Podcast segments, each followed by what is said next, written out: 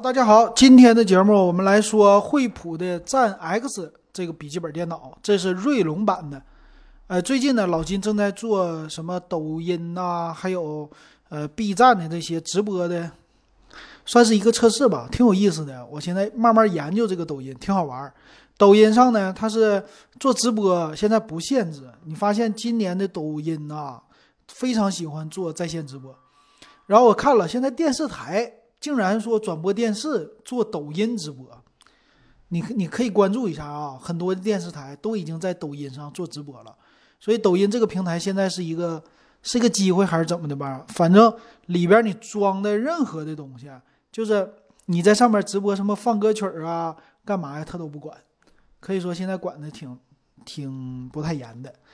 哎，回过头来啊，咱们说这个，所以我这个现在是做测试，这个抖音测试到什么程度呢？不定时的我就在那没事儿就测，没事儿就测，呃，嗯，看一下里边有什么好玩的花样的东西。行，这是给大家报告一下最近我的行踪都在干啥哈，你可以时刻关注。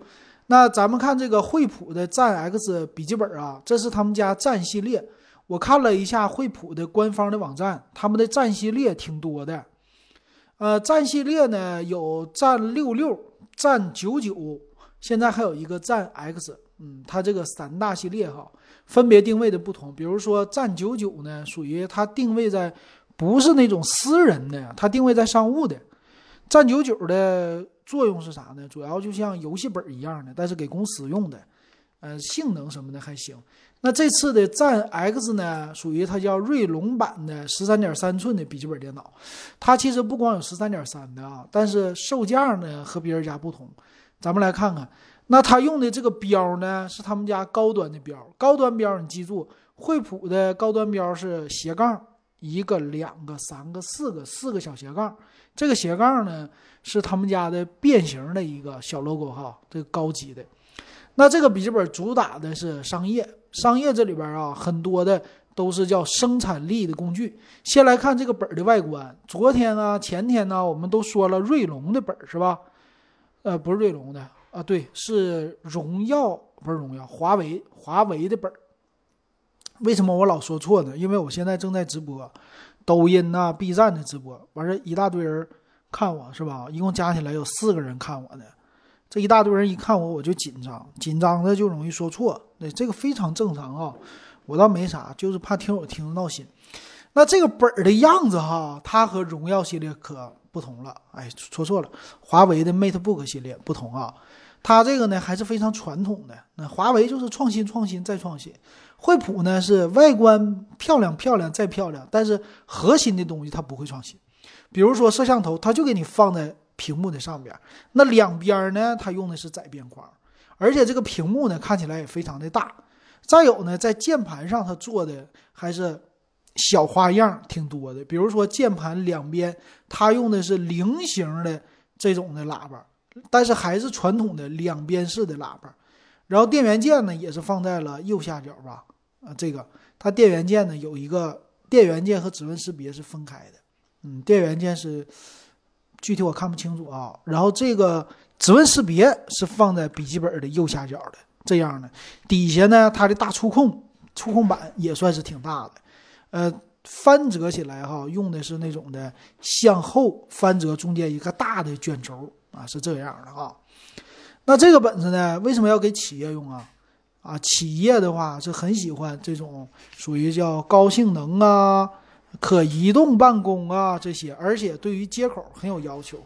他们家也是很喜欢提供给企业，就是企业大批量的采购，这是他们家的特色哈。等一下，我给我的手机充个电哈，一会儿没电了。好，充上电好一些。哎，充上电以后，这手机就就不能直播了。嗯，哎，差不多啊。好，这回对了。哎，没充上电呢，怎么？哎，这头坏了，算了吧，充电头坏了。行，我们接着来说哈，来来看一下它有什么样的特色呗。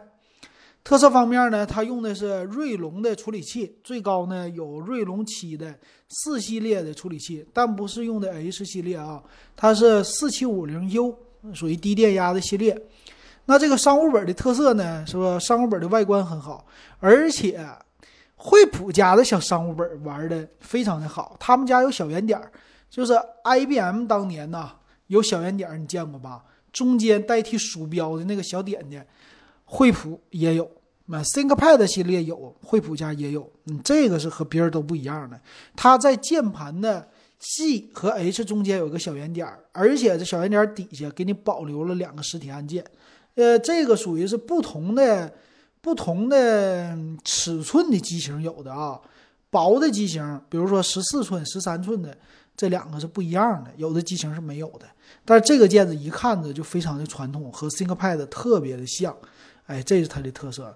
那上边呢，它也是有那种像实体关摄像头的一个按键的，挺好。屏占比可不优秀，屏占比百分之八十五啊，一般般的。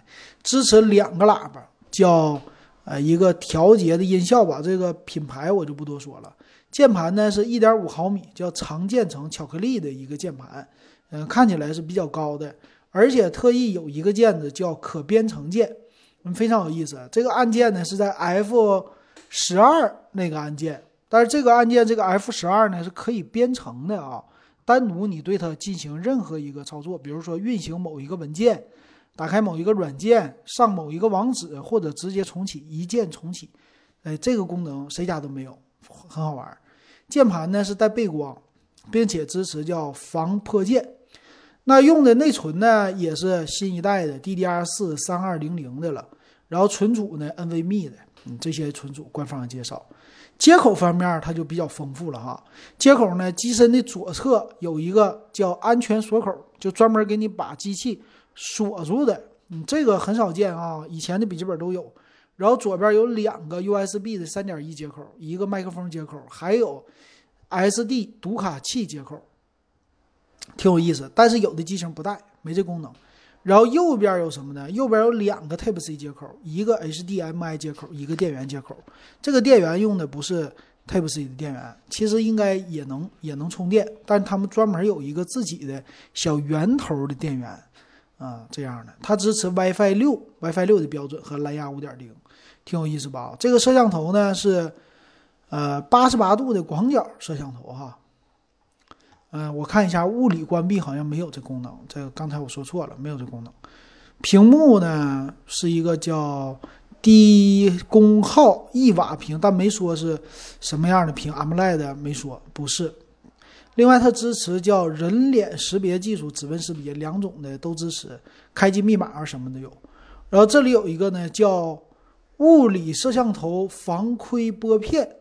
滑动露出遮挡摄像头，有效防止意外和黑客的攻击。但是啊，我我看到了，这个是在你的边框的最边缘有一个小的滑动的。嗯，这是他们家的一直以来的特色，这一点挺好。然后再有说军工的一个品质啊，呃，惠普呢，我看了一些之前的比较厚的本子也是有这样的，所以惠普的特色吧。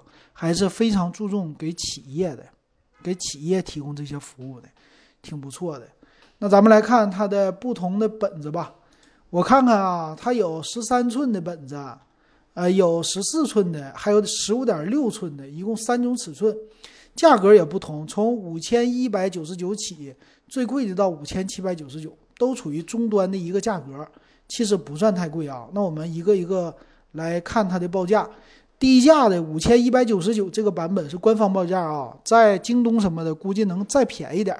这个官方报价来看看吧，五千一百九十九的配置啊是锐龙五四六五零 U，五百一十二 G 的存储，十六 G 的内存，十三点三寸的屏幕，百分之七十二色域。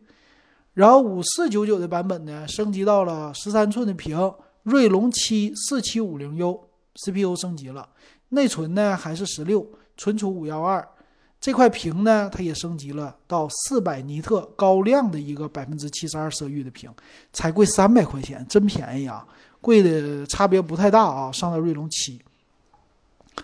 然后它的十四寸版本呢有两款，十四寸版本从五千二百九十九起，这个屏幕呢直接上来就是四四百尼特百分之七十二的色域，那用的处理器呢是锐龙四五四六五零 U。全系标配的就是十六 G 内存，五百一十二 G 存储。玩十四寸版本呢，高配的五千五百九十九，锐龙七的处理器啊，那，这屏呢也是四百尼特，百分之七十二色域，啊，再来看，再上到十五点六寸，还有两款，十五点六寸呢，其实在 CPU 和之前的那一个都是一模一样的，没什么区别啊。但是呢，屏幕就屏幕做了一个升级，这个屏幕呢用到的是十五点六寸四百尼特百分之七十二色域，可以说全系的屏啊都是高色域的屏幕，嗯，挺厉害，是不是？那再来看它的详细的参数吧，我把十三点三、十四、十五点六寸都给它打开来看一下，在详细的规格有什么区别？老金都给它打开看一看哈。好了，那从呃屏幕上啊这些看，嗯，所有的差距都在于屏幕上，别的我看了一下官方的介绍啊，都是 DDR 四三二零零的五百一十二 G 的。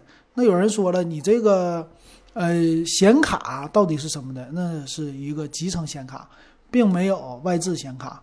然后机器的样子呢，我看一下啊，官方公布的样子。就是屏幕不一样，大小都一样，啊，对外观有一些不一样。十五点六的外观更好看，然后有呢，我刚才说的小圆点的功能。到了十四寸的版本呢，也有这个小圆点的功能。十三点三寸的版本呢，没有。十三点三寸的版本只有大触控板，没有小圆点。所以十四寸和十五点六寸的是非常传统的带小圆点的功能。那售价来看的话吧。呃，十四寸的是比较好的一个入门版，十三点三寸的应该是给你用在那些可移动办公，但是因为它比十四寸的就便宜一百块钱，这一百块钱还差了一个四百尼特的屏幕，虽然都是七十二色域，那就不如直接十四寸了。然后官方在详细参数这方面没有写的太详细，比如说重量啊、标配那些东西啊，这里边都没写啊，暂时老金就看不到了，也不敢给大家。胡说啊，所以那就不不给大家说了吧。啊，反正它带的是呃正版的 Win 十，呃保修呢叫整机一年，没有没有两年。电池呢是叫两年的，保两年。主要的配件呢是保保两年吧。个人用户啊，个人用户整机我看啊，整机保一年，主要配件保两年。电池保两年，读卡器什么的那些保一年，啊，这个本子呢，它是面向于企业级的，很多用户的话买不买呢？我觉得你特别喜欢惠普的品牌，还有喜欢他们家商用机的样子，可以买，因为他们的商用机除了他们家之外就是 ThinkPad，他们两家有点不一样，但是售价方面呢，它这个价格其实是赶上 i 五和 i 七这两种的售价了。你要是买 i 五系列，其实也行，但这个外观我觉得还是挺有特色，挺好的。行，那今天就说到这儿吧。这个笔记本，啊，也感谢大家一直以来的支持，也欢迎继续支持我的节目。